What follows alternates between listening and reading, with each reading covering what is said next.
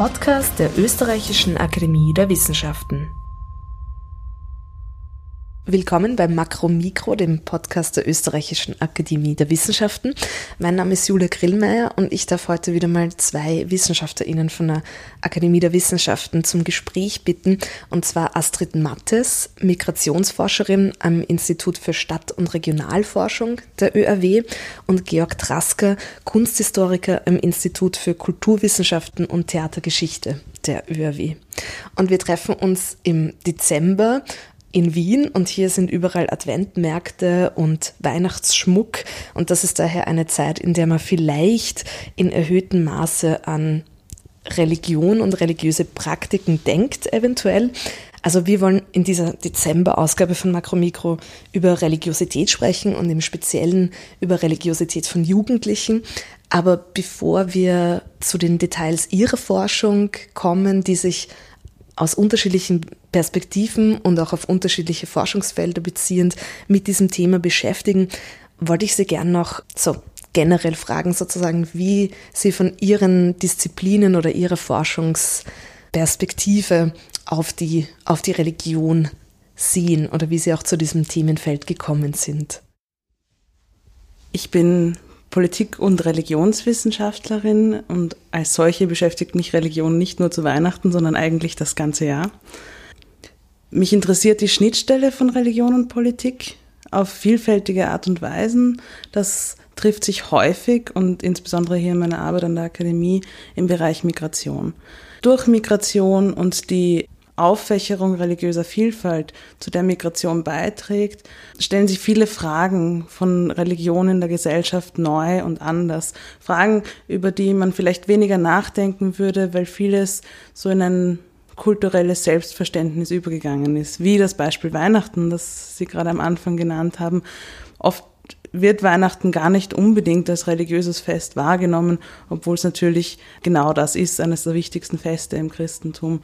Aber vieles von dem, was wir jetzt im Dezember um uns sehen, hat wenig mit religiösen Inhalten zu tun. Geschenke und Weihnachtsbeleuchtung, Punsch etc.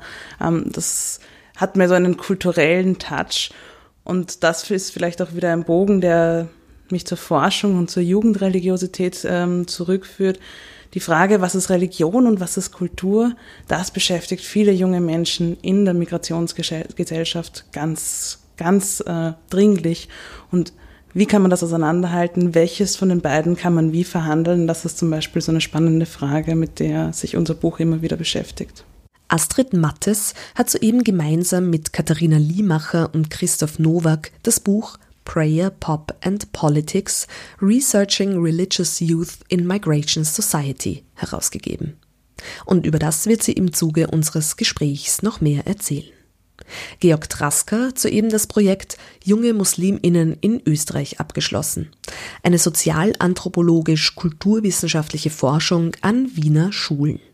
Und das Projekt mündete in eine Ausstellung, die gerade noch und bis Februar 2020 im Österreichischen Museum für Volkskunde in Wien zu sehen ist. Es handelt sich um Videos, in denen die Jugendlichen über verschiedene Thematiken zu sprechen kommen.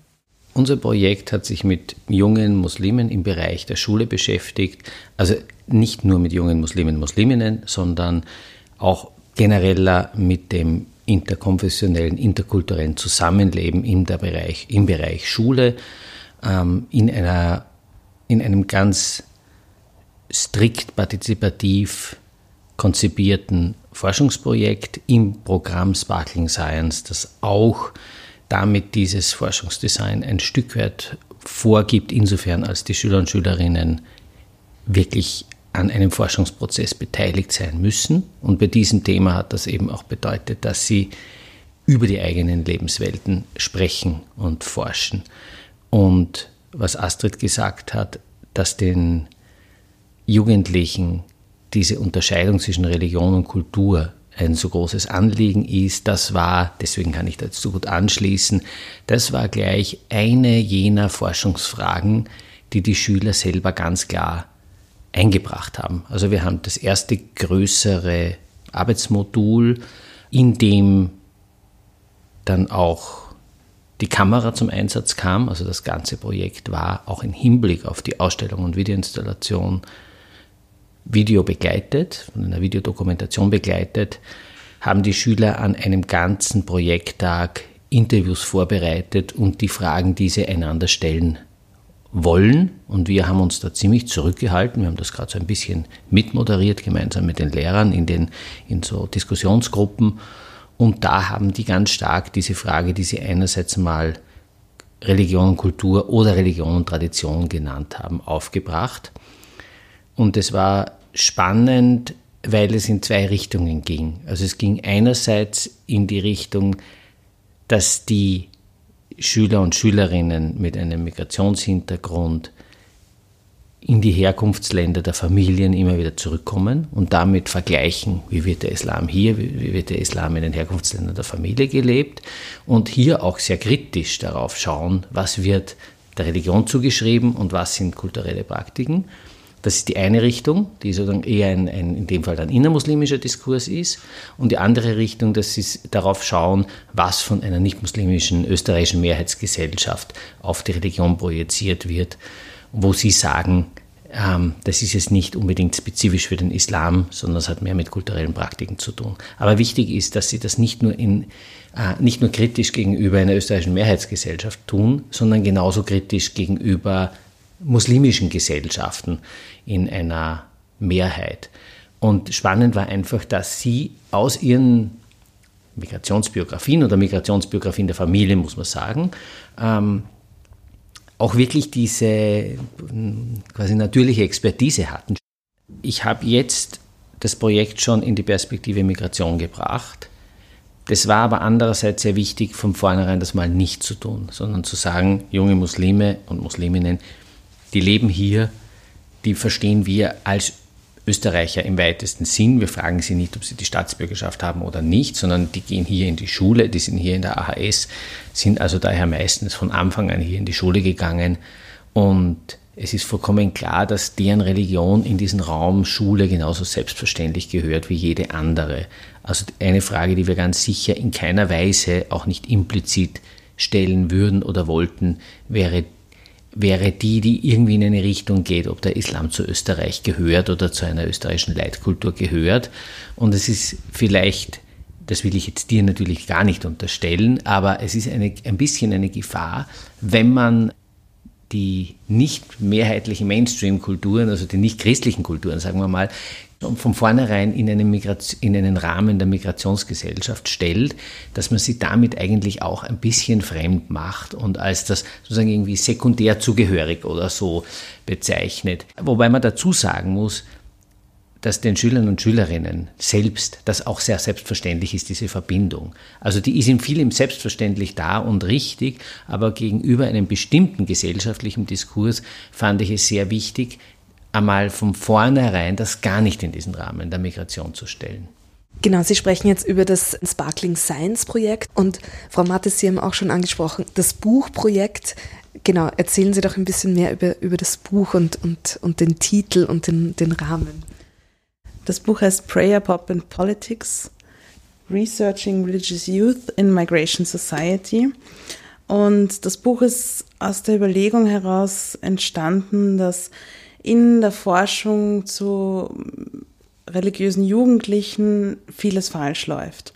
Da ist oft ein Kulturpessimismus, der Jugend generell entgegengebracht wird, also die Jugend von heute sei, Punkt, Punkt, Punkt. Ähm, das kennt man, dass das schon in der Antike gesagt worden ist, aber das hat sich bis heute nicht geändert. Ähm, und Jugendliche werden ganz stark als die anderen beforscht und ganz besonders muslimische Jugendliche. Also dieser Fokus auf muslimische Jugendliche, als seien sie die einzigen jungen Menschen, die die Zugehörigkeit verhandeln müssen, das äh, ist was, das die Forschung zu Jugendreligiosität derzeit stark prägt. Wir wollten mit dem Buch reflexivere Zugänge aufbringen. Das Stichwort Migrationsgesellschaft ist schon gefallen.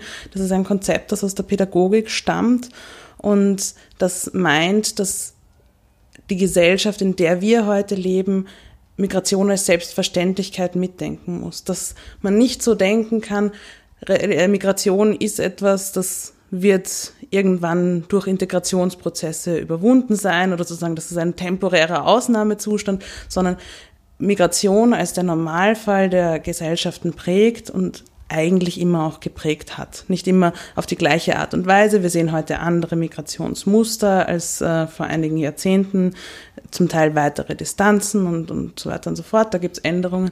Aber dass Menschen mobil sind und anderswo neue Lebensabschnitte beginnen, das ist eigentlich weniger aufregend, als wir vielleicht heute manchmal denken. Das war so der eine Blick, den wir, den wir einbringen wollten. Ein zweiter wichtiger Blick für uns war die Perspektive Intersektionalität.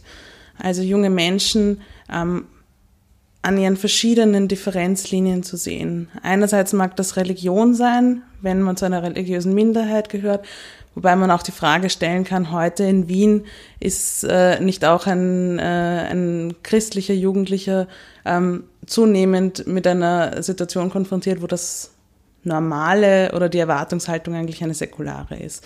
Also auch da ist die Frage, wie handeln die Religion als eine Differenz, als ein Unterscheidungsmerkmal aus? Und zu diesem Unterscheidungsmerkmal Religion kommen vielleicht noch andere hinzu, wie zum Beispiel Race. Ich benutze das englische Wort, weil es im Deutschen als Rasse ähm, nicht unbedingt das gleiche meint, aber natürlich die äh, konstruierte Differenzkategorie ähm, ist hier gemeint.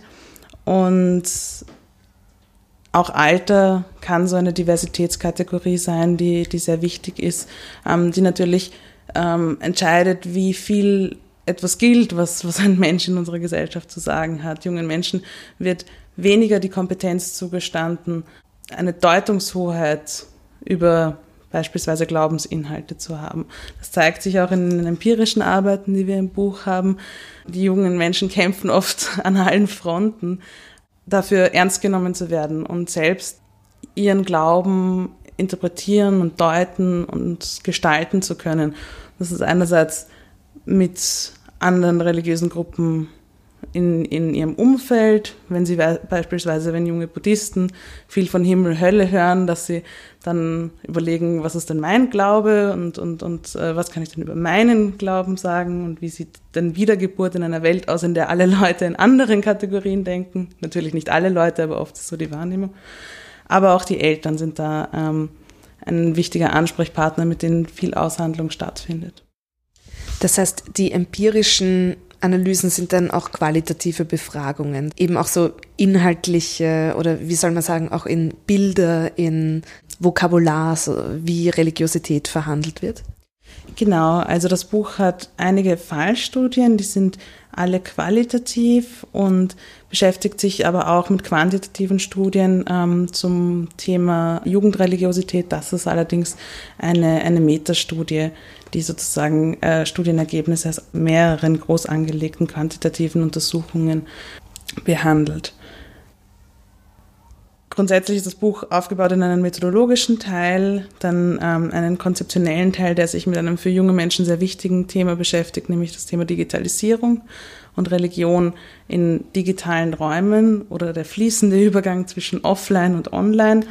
Äh, und der dritte Teil sind dann eben solche Fallstudien beispielsweise zu vietnamesischen Buddhistinnen und Buddhisten oder vietnamesisch, sind in dem Fall schweizerische Buddhistinnen und Buddhisten mit einem vietnamesischen Hintergrund aber äh, auch Alevitinnen und Aleviten, Musliminnen und Muslime. Was in dem Buch fehlt, und das ist vielleicht auch eine von diesen Leerstellen, die man, die man sich eingestehen muss und was an Georgs äh, Kommentar anschließt. Christinnen und Christen sind im Buch nicht vertreten. Das ist etwas, das ich für mich auch als nächsten Schritt mitnehme, wo, wo wir einfach mehr hineinschauen müssen. Sie haben gerade angesprochen, dass Jugendliche eben dann oft sozusagen als die anderen beforscht werden und selber gar nicht so zu Wort kommen. Das ist ja in dieser Sparkling Science Schiene generell etwas, dem ganz äh, entschieden ent, entgegengewirkt wird, indem man Jugendliche oder auch Kinder in dem Fall in diesen Forschungsprozess wirklich einbeziehen muss. Das ist so auch die, die, die Bedingung für solche Sparkling Science Projekte.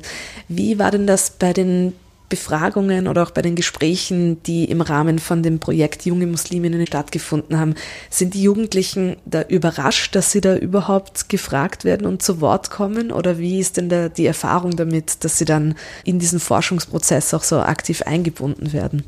Also sie waren, solange wir in der Schule mit den Jugendlichen gearbeitet haben, nicht überrascht, dass wir sie da in einen Forschungsprozess einbeziehen und wie wir mit ihnen gesprochen haben und wie wir Gesprächssettings aufgebaut haben. Das hat sehr fließend funktioniert. Es funktioniert auch nur dann gut, wenn es sehr fließend läuft. Sie waren mehr überrascht über die Ausstellung, als sie dann gesehen haben, wie dieses Sprechen zu einem zu einer Gesamtdarstellung, zu einer öffentlich wirksamen Gesamtdarstellung gemacht wird. Und das hat, ihnen, das hat sie dann auch beeindruckt, muss man sagen. Also da waren sie leider, kann man auch sagen, nicht wirklich beteiligt, weil einfach eine Ausstellung vorzubereiten und diese Videos zu schneiden unendlich viel Arbeit ist und es keinen, keine Form gab, die die Schüler in diesen Arbeitsprozess einzubinden hätte mich gefreut. Ich meine, was wir schon gemacht haben, war, dass wir, dass alle Projektbeteiligten, die also wirklich offen in den Videos sprechen, die geschnittenen Videos noch einmal vor der Veröffentlichung gesehen haben ähm, und da auch noch einmal Stellung beziehen konnten. Also das war unter einem Aspekt von Datenschutz wichtig, fand ich aber jetzt auch wirklich als Teil dieses inhaltlichen Prozesses gut und nochmal wichtig.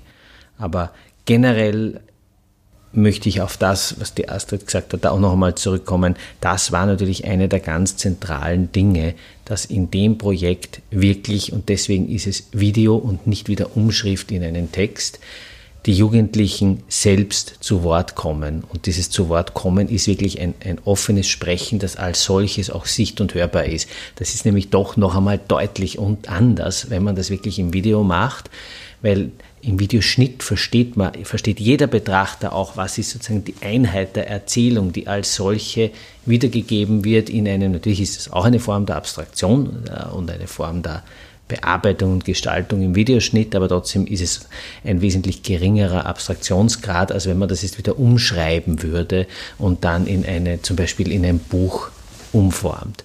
Und damit ist dieses eine, das Wort geben, das Wort überlassen, sowohl für die Beteiligten als auch für eine Öffentlichkeit, die in diese Ausstellung gehen kann, ganz greifbar, sichtbar. Und dadurch kommt man auch ein bisschen weg von einer ausschließlichen oder zu großen inhaltlichen Fokussierung. Es ist gar nicht, wenn man die Ausstellung sieht, glaube ich, wie die Jugendlichen diskutieren, reflektieren, ihre Nachdenklichkeit, ihre Art darüber zu sprechen, auch der Rhythmus und die Emotionalität, all das, was man eben in, dann im, im Videomaterial wirklich sehen kann. Und natürlich in verschiedenen Gesprächskonstellationen. Das waren ja nicht vorwiegend Interviews, sondern das waren alle möglichen unterschiedlichen Gesprächssituationen, in denen die Jugendlichen sich ganz viel miteinander geredet haben, ist genau diese Diskursform und Reflexionsform mindestens so wichtig wie die expliziten Meinungen und Positionen, die, die darin die Schüler und Schülerinnen vertreten.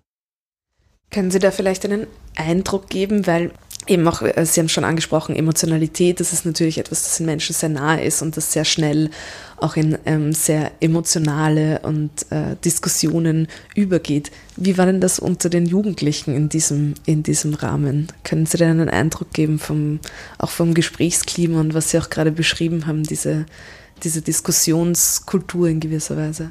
Gut, wir haben mit Jugendlichen ab der sechsten Klasse AHS gearbeitet. Also das sind im Wesentlichen ab 16, wir waren vielleicht noch 15. In dem Alter gehen die Jugendlichen jedenfalls in diesen, diesem Bereich der Schule sehr vorsichtig miteinander um. Also wenn ich von Emotionalität geredet habe, dann meine ich damit überhaupt nicht Konflikthaftigkeit zwischen den Jugendlichen, gar nicht. Das haben sowohl die Jugendlichen als auch alle beteiligten Lehrer und Lehrerinnen gesagt, dass die Jugendlichen sehr gut und sehr vorsichtig miteinander umgehen. Jedenfalls in dem Bereich. Ich kann jetzt nicht, die Jugendlichen selber haben oft erzählt, dass sich und auch Lehrer und Lehrerinnen, dass sich bestimmte Konflikte, in denen auch Religion, nationale, ethnische Herkunft benutzt wird oder zum Gegenstand wird, viel häufiger in einem anderen Altersspektrum, also zum Beispiel so mit 13, 14 abspielt. Es war eher in dem Altersspektrum, in dem wir gearbeitet haben, so, dass viele Jugendliche betont haben, dass sie nicht, dass sie untereinander nicht oder sehr wenig über Religion reden. Das hat schon auch damit zu tun, dass das ein potenziell ein bisschen konfliktgefährdetes Thema ist und dass sie es auch deswegen vermeiden. Wobei ich sagen muss, wenn wir dann im Rahmen des Projekts in verschiedenen Konstellationen halt in aller Ruhe darüber gesprochen haben, hat das, ich kann mich an eine einzige Situation erinnern, wo, ich, wo man das Gefühl bekommen hat, da gehen jetzt auf beiden Seiten die Emotionen ein bisschen hoch, also beiden Seiten von verschiedenen Religionen. In, ähm, aber das war ein, eine einzige Situation.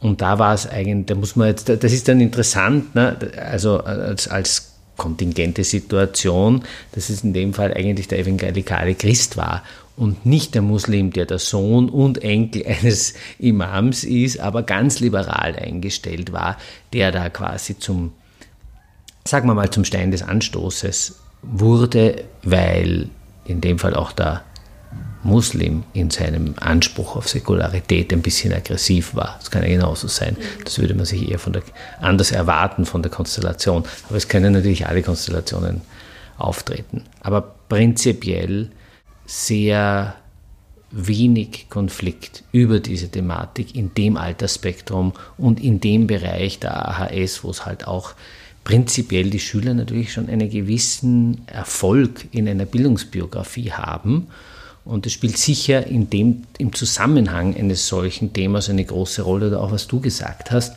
wo die, wenn man sie darauf anspricht, also nicht alle, aber manche von denen auch ein ziemlich hohes Reflexionsniveau in Bezug auf religiöses Denken, religiöse Praxis haben. Die Jugendlichen sind oft gezwungen, ein hohes Reflexionsniveau zu entwickeln, weil das kommt immer wieder vor, dass sie einfach sehr stark angefragt werden. Gerade Jugendliche mit einer Migrationserfahrung in der Familiengeschichte, die dann noch zu einer religiösen Minderheit gehören, werden dann oft so Expertinnen und Experten für die Region, aus der sie kommen, die Religion, aus der sie kommen. Also in unserem Buch gibt's ein Zitat von einem jugendlichen Buddhisten, der erzählt, er ist dann in den Ethikunterricht gegangen und im Ethikunterricht hat dann der Lehrer immer gefragt, stimmt das eh, was ich über den Buddhismus sage? Und er sagt, na ja, ich habe über meine Religion dort nichts gelernt, ich war dort gewissermaßen der Referent für Buddhismusfragen. Und äh, zum Beispiel, als wir das Buch im Sommer vorgestellt haben, haben wir eine Podiumsdiskussion dazu gemacht. Da war die Luna Al-Musli, eine tolle junge Schriftstellerin zu Gast, die auch erzählt hat, sie ist quasi zur Nahostexpertin äh, geworden, weil sie aus Syrien kommt, in Syrien geboren worden ist. Und so werden die Jugendlichen so stark in, in eine Expertinnen-Expertenrolle gedrängt, dass sie, dass sie da Kompetenzen entwickeln müssen. Das ist sehr spannend, ja.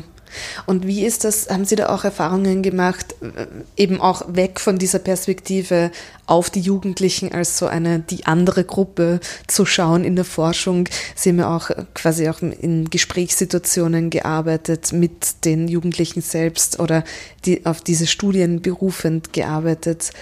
Wie ist denn da so die generelle Bereitschaft oder auch das Bedürfnis, über das zu sprechen und sozusagen die, die Atmosphäre, in der man das auch, auch angeht, dieses Thema? Das ist, glaube ich, schwer, das so allgemein zu sagen. Ich glaube, es gibt und äh, es, das Setting ist halt entscheidend. Also äh, so ein Schulsetting gibt natürlich viel vor, wie beispielsweise in äh, dem Sparkling Science Projekt von Georg Trasker. Ähm, ein anderes Setting, wenn man an religiöse äh, Jugendgruppen herantritt. Muss man erstmal das Vertrauen der Gruppenleitung gewinnen und, und äh, dann ist es oft auch leicht, mit, mit äh, den Jugendlichen ins Gespräch zu kommen. Ähm, wir haben auch äh, Beiträge in dem Buch von, von Leuten, die ganz individuell äh, Jugendliche angesprochen haben.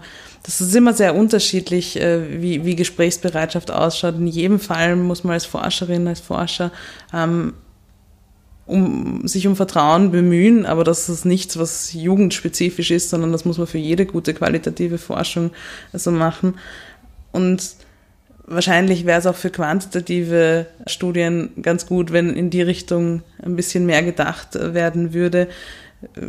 Immer wieder sehen wir Forschungsergebnisse von Jugendstudien, Studien über Jugendliche und deren Wertvorstellungen, wo ich mir frage, mich frage, wie ist das äh, zustande gekommen, wie wird da eigentlich gearbeitet? Ich denke, diese Gewissenhaftigkeit in der Forschung, das Verantwortungsgefühl, wie man mit, mit gerade jungen Menschen, die vielleicht auch in einer vulnerablen Situation sind, umgeht, das trägt sowohl unser Buch als auch das äh, Projekt von Georg und partizipative Forschungsansätze sind sicher der Weg, in den, in den diese Forschung mehr rein muss. Partizipative Forschungsansätze, die auch so weit gehen, dass Jugendliche in die Interpretation von Forschungsergebnissen mit eingebunden werden, um deren Kompetenz einfach nochmal in den Forschungsprozess im Zyklus eine Spirale weiter äh, mitzunehmen und nicht so losgelöst dann wieder uns Forscherinnen die komplette Deutungshoheit zu geben. Das heißt, in dem Buch geht es auch wirklich ganz stark darum, die, die Forschung, sozusagen die Haltung auch ein bisschen zu hinterfragen oder das zu thematisieren, wie man Jugendliche sozusagen einbindet oder auch beforscht. Ähm, wie ist denn das im Punkto so Gesprächskultur? War das auch eines der Ansprüche, da vielleicht ein bisschen so diese wie wir erkennen, auch diese eher festgefahrenen Strukturen und Argumente dann nochmal so ein bisschen aufzulockern.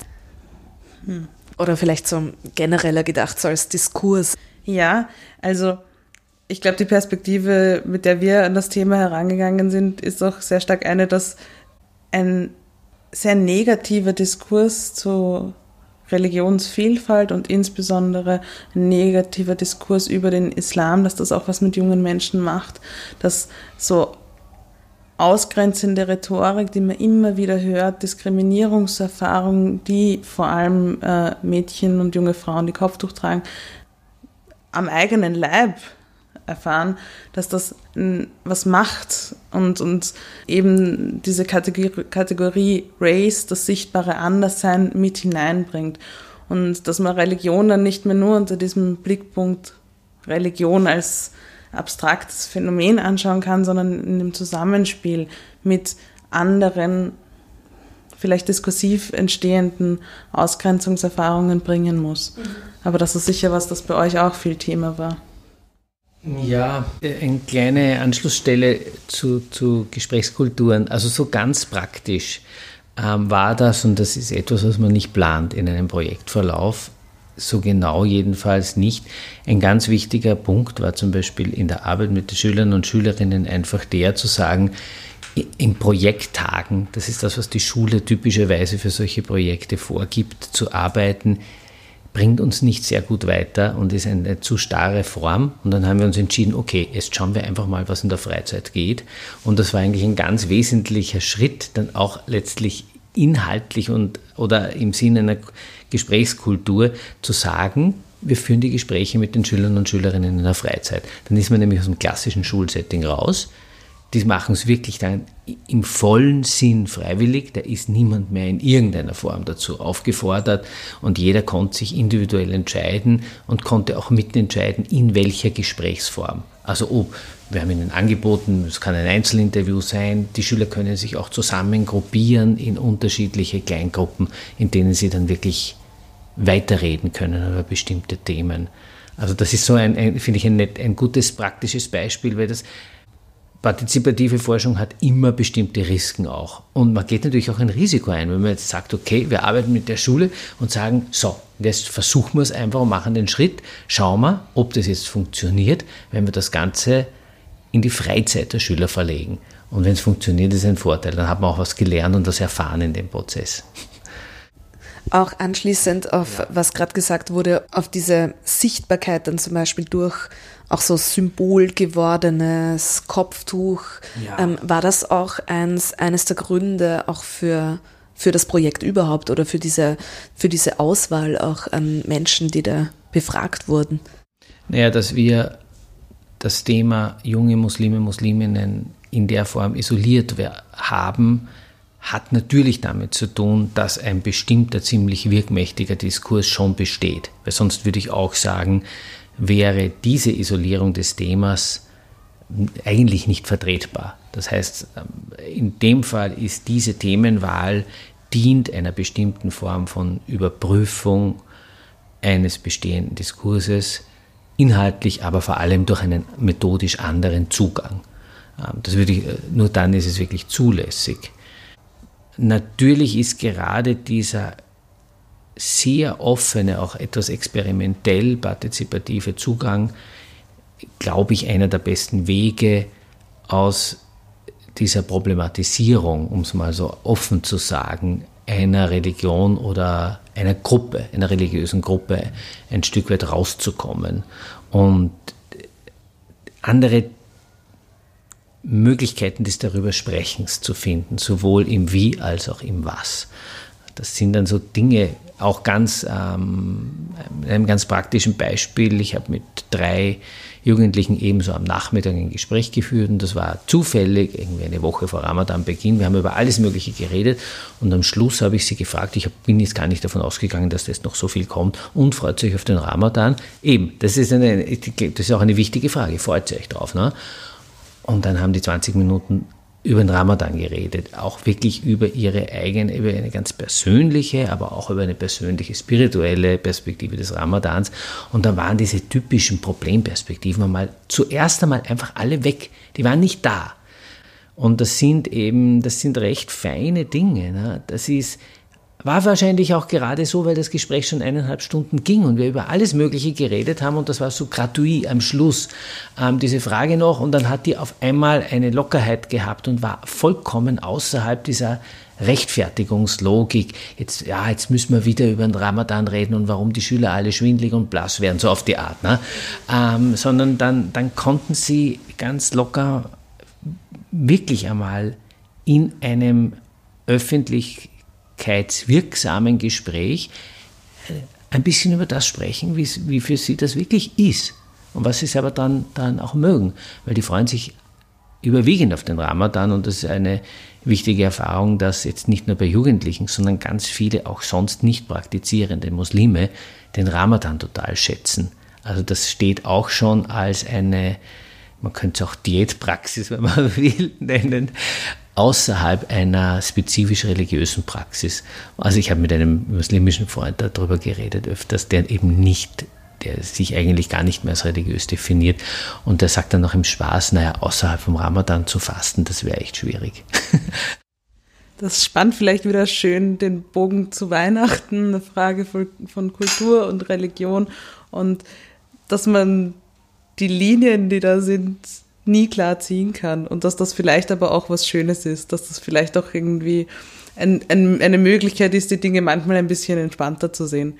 Weil für die jungen Menschen, die, die da befragt worden sind, ist Ramadan vielleicht auch in erster Linie dann mit Familienfesten, mit schönem Beisammensein, mit Abendessen und Fastenbrechen und, und sehr positiven Dingen verbunden, während beispielsweise viele klassische Studien vielleicht herangehen würden und sagen, ach, Probleme, wie, wie, würden, wie schafft ihr das? Äh, können sie die Leistungen in der Schule aufrechterhalten und, und, und.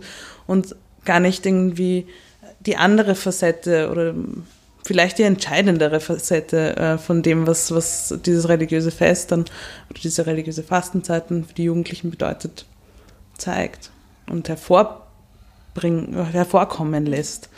Also da, da, da bestimmt das Forschungssetting ist ein super Beispiel, ganz klar, was man findet. Und ähm, insbesondere mit, mit Jugendlichen, in der Arbeit mit Jugendlichen, wo das so hierarchisch ist, durch so vielfältige ähm, Dinge hierarchisch ist, nochmal hierarchischer als mit Erwachsenen, wo ja auch schon die Forscherinnen ziemlich in einer Machtposition sind. Da ist es halt wichtig, dass man, dass man sich drei- und viermal fragt, was mache ich da mit meiner Forschung. Ich glaube, in dem Buch ist das sehr schön. Wir haben alle Autorinnen und Autoren gebeten, vor ihr Kapitel so eine Selbstreflexion zu stellen und mal zu sagen, okay, wie ist denn meine Situiertheit? Wo, wo stehe ich? Bin ich ein weißer Mann, Ende 60? Dann bin ich woanders als äh, eine junge Alevitin, die versucht, ihre Forschung zu entwickeln. Das sind ganz unterschiedliche Perspektiven, ähm, aus denen heraus man auch forschen kann. Und das ist auch wichtig, dass das in Beziehung mit dem, wie wir forschen, gebracht wird.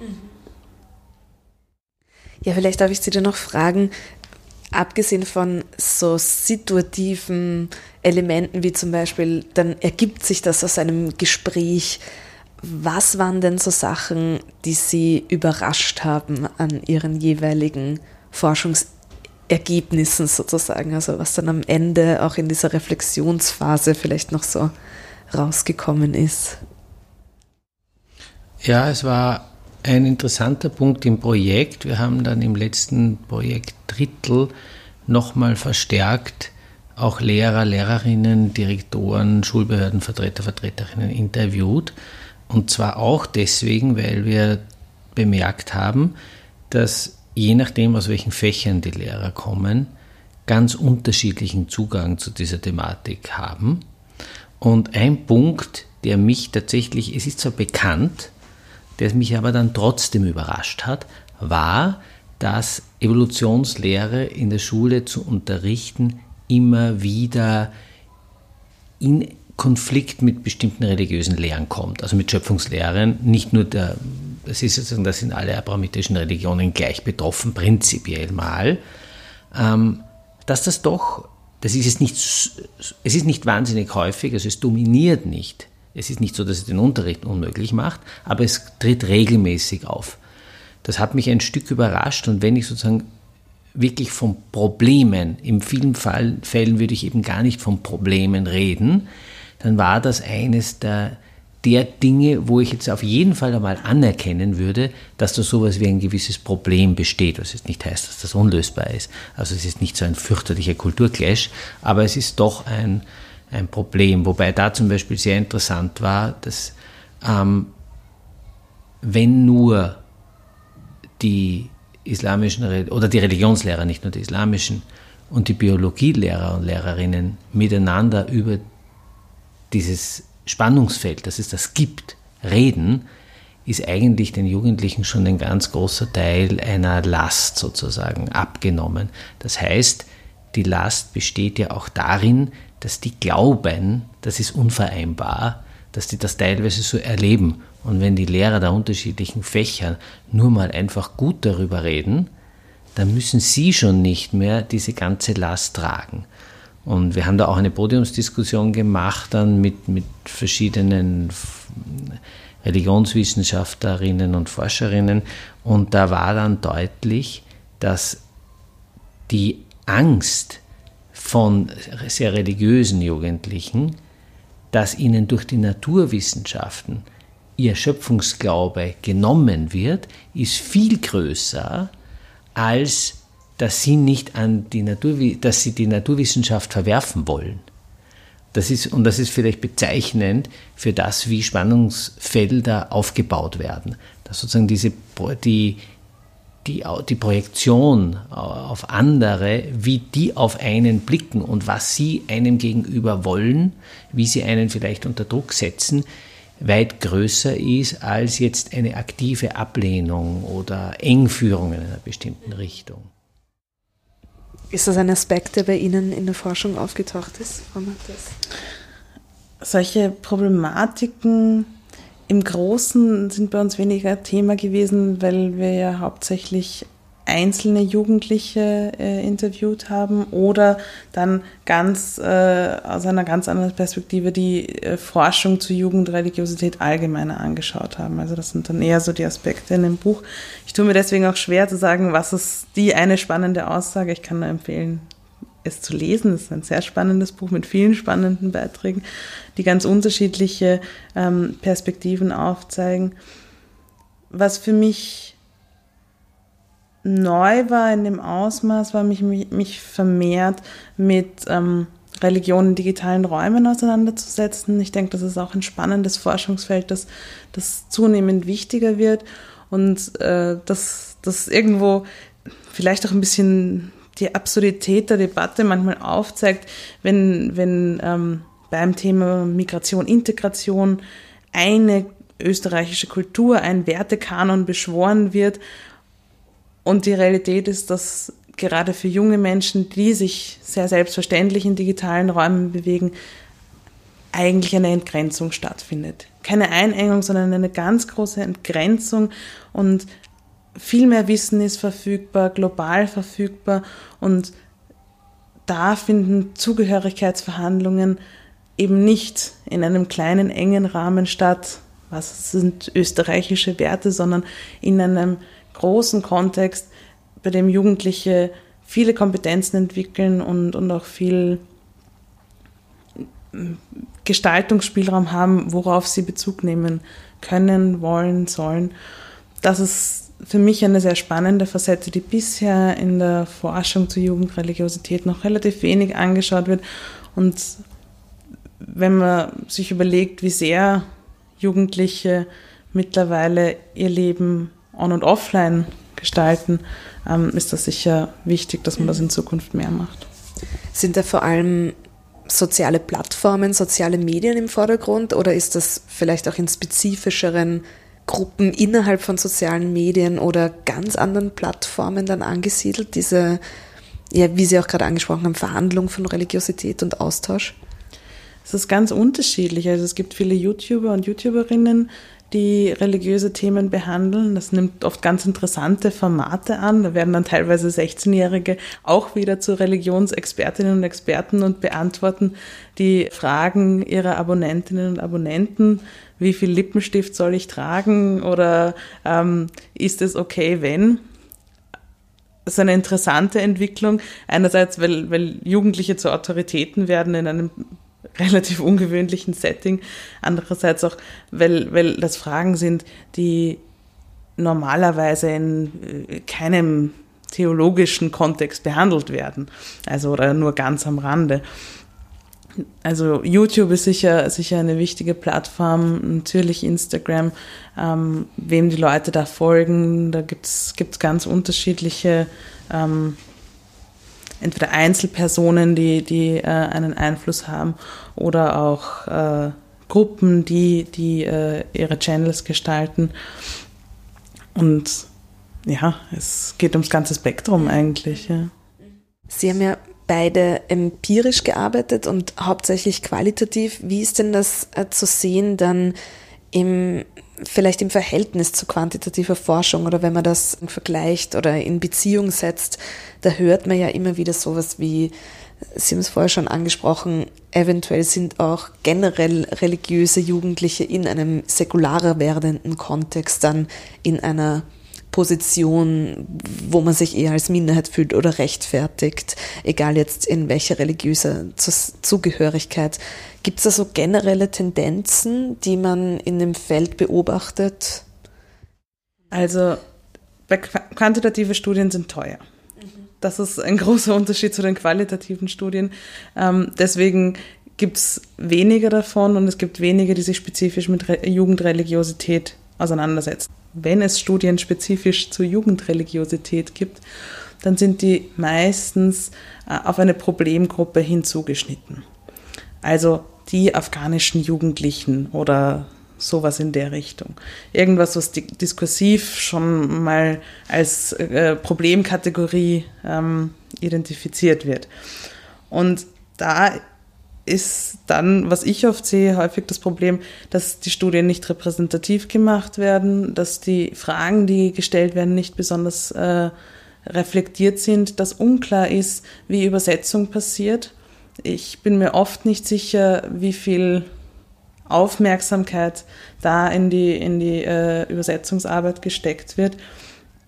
Also da sind oft ganz große Mankos dabei. Grundsätzlich denke ich mir, dass quantitative Studien in dem Feld bitter notwendig wären, aber sie müssten gut gemacht sein. Da müsste man Geld dafür in die Hand nehmen und, und auch Forschungsgelder dafür bekommen, damit man hier auch wirklich weg von dieser Problemgruppenorientierung kommt und generell das, das große Bild zeichnen kann. Weil wenn ich immer nur eine kleine Gruppe anschaue, dann kann ich deren Merkmale ja erst wieder nicht in einen Kontext setzen. Dann kann ich das ja erst wieder nicht interpretieren. Und ähm, da ist es in der quantitativen Forschung aktuell nicht besonders rosig, muss man ehrlicherweise sagen. da würde ich auch gerne noch zwei Dinge sagen. Ein Problem ist, und das hängt ganz eng mit dem zusammen, was du gesagt hast, ist, dass ein gar nicht so kleiner Teil an quantitativen Studien in letzter Zeit, in, insbesondere zu Muslimen und Islam, politische Auftragsstudien waren. Und das ist an sich relativ problematisch zu sehen. Und was auch wieder in dieselbe Richtung geht, das ist vielleicht noch eine Differenzierung, ist, dass der Übergang zwischen qualitativen und quantitativen Studien in der Forschungslandschaft schlecht ist. Also es gibt selbstverständlich auch gute qualitative, quantitative Studien, die einen längeren qualitativen Vorlauf haben, aber das ist selten. Also genau was du kritisierst, ist natürlich auch etwas, was dadurch lösbar wird, dass man nicht gleich mit irgendeinem relativ simpel gestrickten Set an hypothetischen, also Fragen in eine quantitative Studie reingeht, sondern dass man sich einmal wirklich Zeit nimmt, sich in einem Feld zu bewegen und dort eben zum Beispiel auf wirklich partizipative Weise Fragen zu entwickeln und wirklich fein zu entwickeln mit vielen Sensibilitäten, zum Beispiel auch auf Übersetzungsproblemen und auf der Grundlage dann eine quantitative Studie macht. Aber das ist ein großer ein großer äh, Forschungsaufwand und finanzieller Aufwand und das ist natürlich auch etwas, was man auf keinen Fall auf politischen Zuruf machen kann. Sie haben das ja gemacht mit sozusagen in einem kleineren und abgesteckten Rahmen und auch mit einem anderen Ziel, nämlich diese Ausstellung zu gestalten auch. Was kann man da sehen und was war auch so die Idee, diese doch Ergebnisse auch eines Forschungsprozesses in eine Ausstellung zu bringen? Ja, eine Sache war in dem Fall, wenn man bei dieser Differenzierung qualitativ-quantitativ bleibt, sich komplett der Quantifizierung zu widersetzen.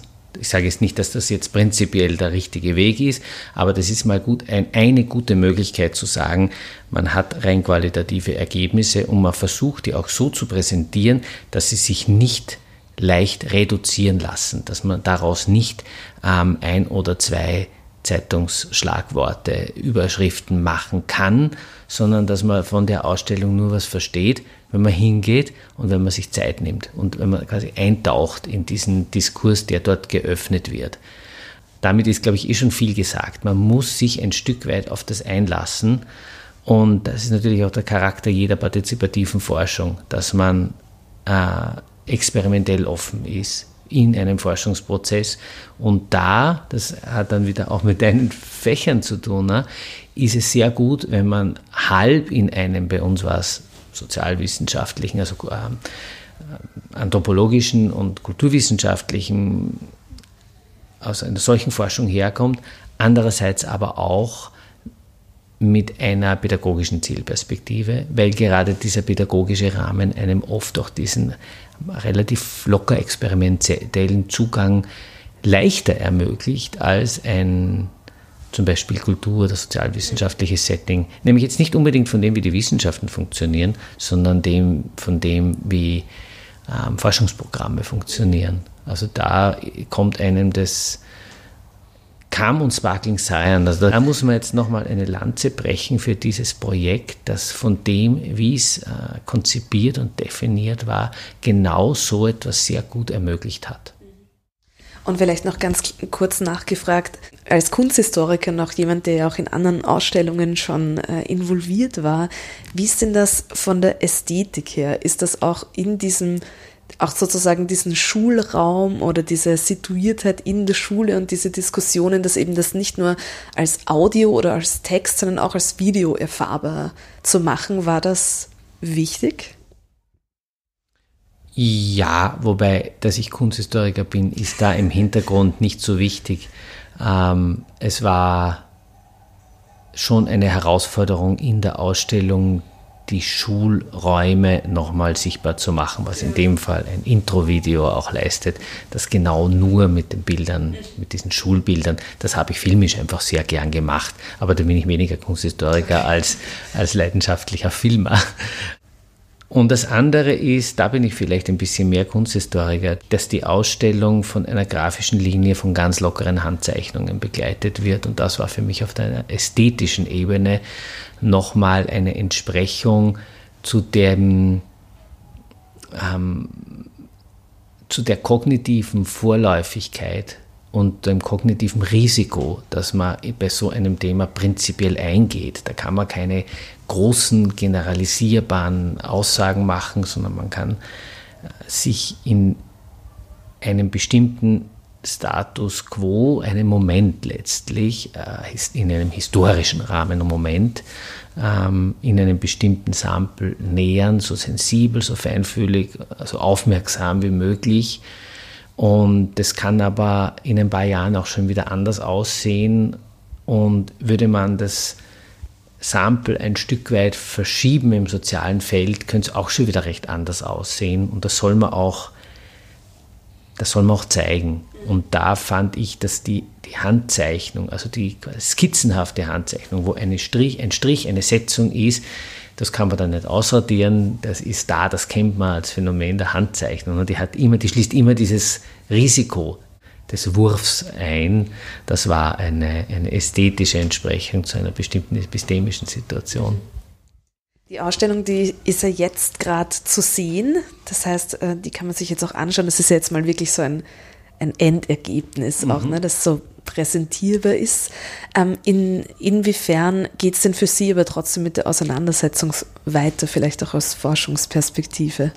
Ja, ich wollte auch noch auf eine Veranstaltung, das ist mir nämlich eingefallen, als du darüber gesprochen hast, wie oder wo Jugendliche zu religiösen Experten werden und dann, das war das Lippenstiftbeispiel gebracht, über Dinge sprechen, die sonst ja nicht typischerweise theologische Expertise sind. Wir haben am, am 16.01. noch ein Podiumsgespräch über Jugendliche im Alltag und ihr Spiegel in der Theologie. Nämlich da geht es wirklich um die Frage nach der Theologie, ähm, wo wir eingeladen haben Regina Pollack als praktische Theologin. Dieses Fach gibt es in der, in der christlichen Theologie. Und Kala Amina Bagashati als islamische Religionswissenschaftlerin und Theologin relativ stark auch mit der Frage, gibt es das in einer islamischen Theologie? So etwas wie eine praktische Theologie, wo wirklich religiöse Praxis auch in ihren ganzen Alltäglichkeiten zu einem Teil der Theologie werden kann. Also das geht eben ganz weg zu einer Theologie, die primär aus einem exegetischen Rahmen herauskommt, sondern viel mehr in Richtung religiöse Praxis und, und auch wirklich äh, Bedeutungsstiftung, die man, ob die auch wirklich zum Gegenstand äh, einer akademischen oder akademisch fundierten Theologie wer, werden kann und wie sie das werden kann. Frau Mattes, wie, wie ist das? Das Buch ist ja auch kürzlich erschienen und auch so ein so quasi so ein großer Meilenstein. Aber was passiert denn jetzt in idealer Weise damit und wie geht denn so diese Auseinandersetzung für Sie weiter? Gemeinsam mit meinen Kolleginnen, äh, die mit mir das Buch äh, erarbeitet haben, arbeiten wir schon an einem neuen Projekt, das das Thema Digitalisierung oder religiöse Zugehörigkeit on und offline nochmal genauer in den Blick nimmt. Und da wollen wir dann auch die im Buch jetzt noch vorhandene Lehrstelle mit christlichen Jugendlichen abdecken. Es wird da darum gehen, wie Jugendliche sich in den Offline-Räumen der diversen Stadt und im Übergang zu der entgrenzten Online-Welt, die ihnen ja auch ein Stück weit gehört, ähm, bewegen und äh, wie, wie sie da ihre Zugehörigkeiten aushandeln. Das ist auch ganz stark partizipativ angelegt, weil das anders gar nicht geht. Unsere Vorstellung wäre, dass uns Jugendliche da ihre Welt ein Stück weit zeigen und wir so eine Art ähm, Netzwerk, Netzwerk Landkarte von On- und Offline-Räumen, die für junge Menschen wichtig sind, äh, gestalten, um auch wegzukommen von, von so einer Eindimensionalität von Identität, die im Diskurs ganz stark dominiert. Ähm, es ist die Idee oft so präsent in den medialen Berichten, ähm, dass, dass Zugehörigkeit was Simples, was Einfaches ist, aber wenn jeder und jeder mal an sich selbst denkt, ist relativ schnell klar, das ist überhaupt nicht einfach. Man ist im einen Raum manchmal schon mehr anderer als im nächsten und äh, denen, die als die anderen besprochen werden, wird das oft nicht zugestanden. Die sind dann nur die Muslime oder nur die Jugendlichen oder nur Punkt, Punkt, Punkt. Das ist so das Projekt, das uns als nächstes beschäftigen wird. Und natürlich immer weiter der Versuch wegzukommen von einfachen Antworten. Ich denke, das ist auch unsere Aufgabe als Forscherinnen und Forscher, die Komplexität gesellschaftlicher Fragen hinauszutragen und zu betonen. Politik sucht oft sehr einfache Antworten, der Rechtspopulismus macht sich besonders leicht, aber ich denke, wir sind auch dazu da, um darauf zu beharren, Gesellschaft ist komplex und die Fragen sind komplex und die Antworten auch, aber es lohnt sich hineinzuschauen. Großartig, vielen, vielen Dank. Das war Makromikro, Podcast der Österreichischen Akademie der Wissenschaften. Heute im Gespräch mit Astrid Mattes und Georg Trasker, die aus unterschiedlichen Perspektiven das Thema Jugendreligiosität in Österreich beforschen. Astrid Mattes Buch Prayer Pop and Politics ist in der Vienna University Press erschienen. Es wurde Ende November im Wiener Volkskundemuseum präsentiert und zwar im Rahmen der Ausstellung Schulgespräche junge Musliminnen in Wien, die aus besagtem Sparkling Science Projekt von Georg Trasker hervorgegangen ist. Diese Ausstellung kann noch bis Anfang Februar 2020 im Museum für Volkskunde in der Laudongasse im 8. Bezirk in Wien besucht werden.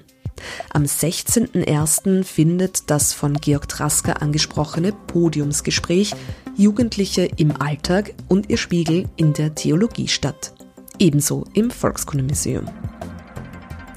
Das war Makromikro. Alle Ausgaben zu diesem Podcast der Österreichischen Akademie der Wissenschaften finden Sie unter oeaw.ac.at slash podcast.